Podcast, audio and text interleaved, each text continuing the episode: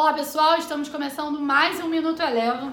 Hoje, dia 27 de julho de 2021, as medidas regulatórias impostas na China sobre alguns setores vêm repercutindo sobre os mercados, principalmente sobre os mercados emergentes. O índice de mercados emergentes encerrou a sessão de hoje com queda de 2%.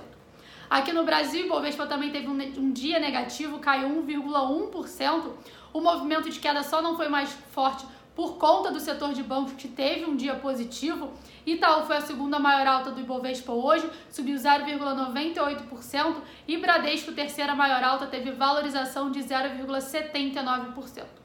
Na contramão, destaque de queda ficou por conta de CVC, caiu 5,2%, repercutindo o avanço da variante Delta pelo mundo. Inclusive, as autoridades de saúde dos Estados Unidos vão aconselhar que as pessoas 100% vacinadas voltem a usar máscaras em ambientes públicos fechados.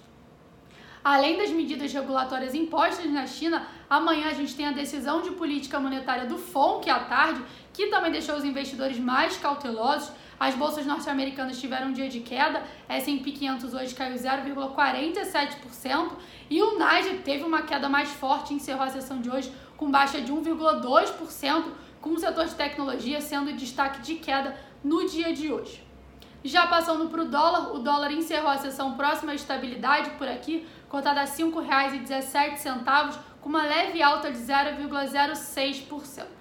Já em relação aos juros futuros, eles reforçam a, as apostas de aumento de um ponto percentual na Selic na próxima reunião do Copom, que acontece na semana que vem, em meio às preocupações de aumento da inflação, com os riscos de geada e também com a crise hídrica.